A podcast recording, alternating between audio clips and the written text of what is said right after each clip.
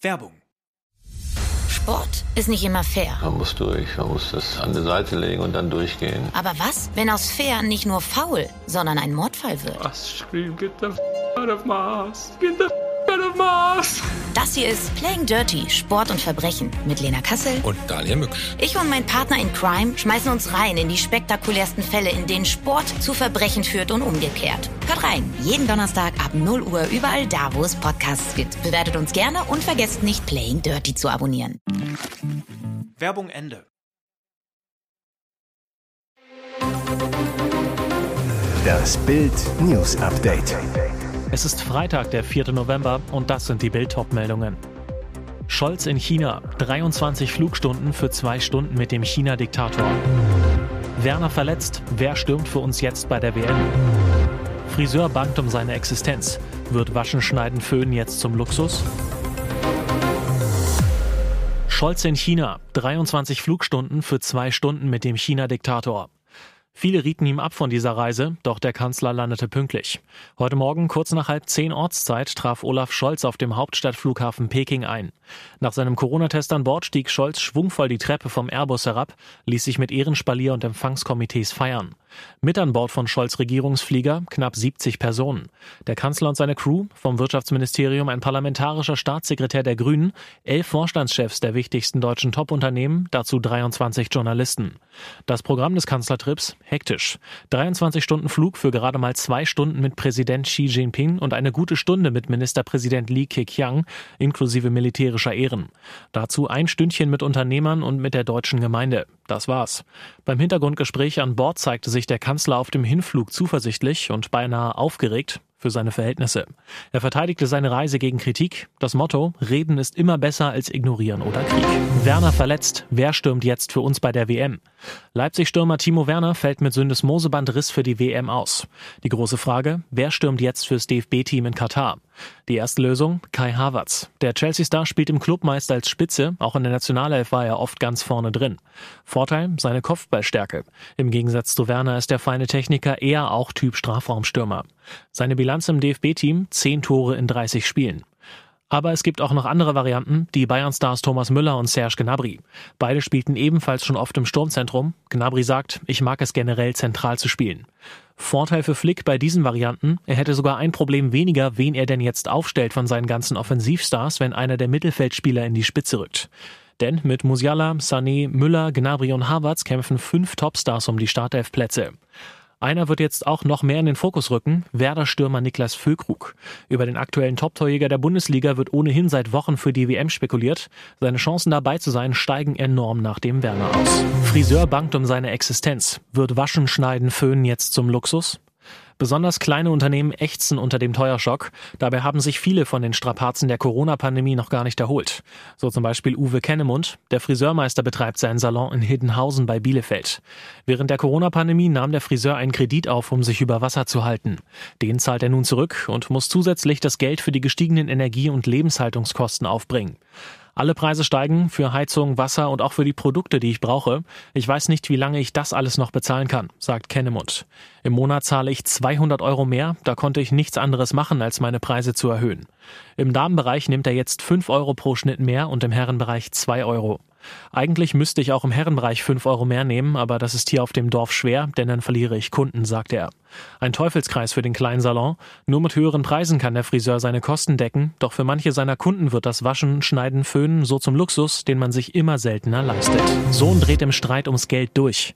Mit 68 Stichen metzelte er seine Mutter tot. Von Overkill sprechen Juristen bei so einem brutalen Vorgehen.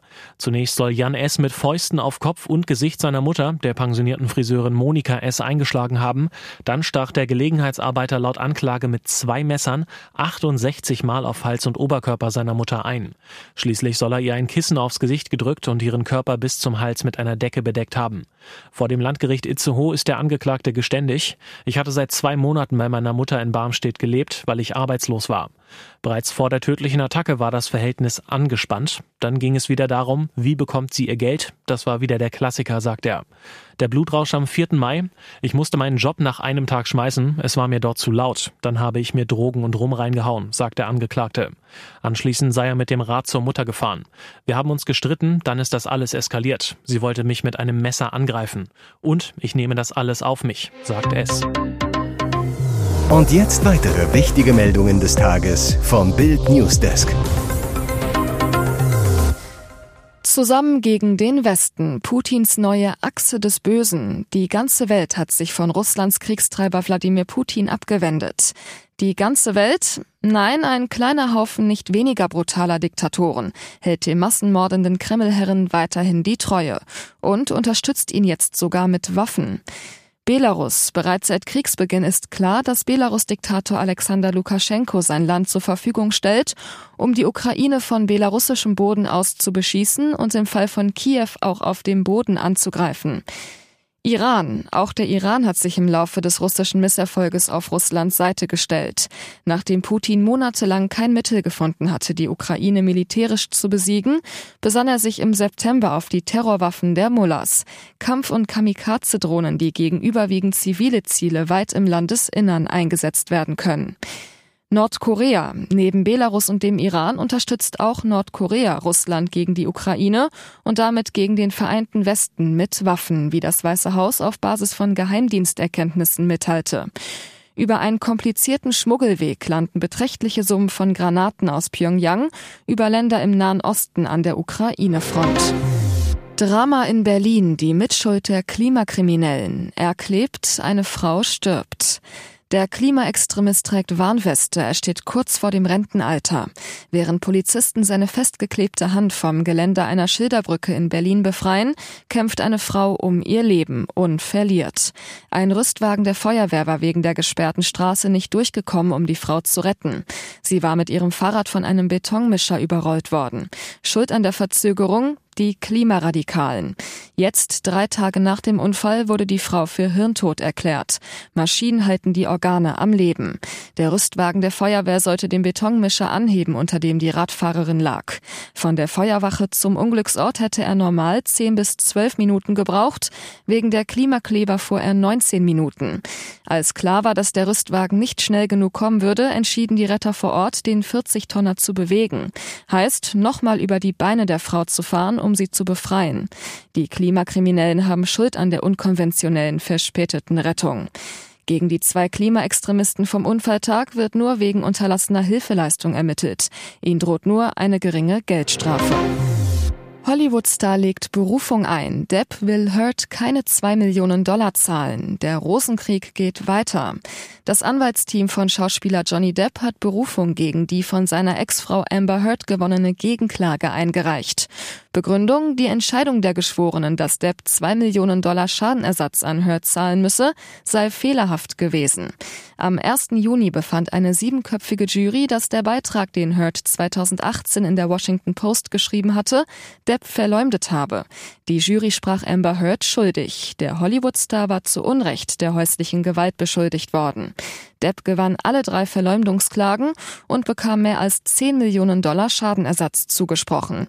Depp wiederum schuldet Hurt nach Entscheidung der Jury zwei Millionen Dollar für Aussagen seines Ex-Anwalts Adam Waldman, die ihren Ruf geschädigt haben sollen.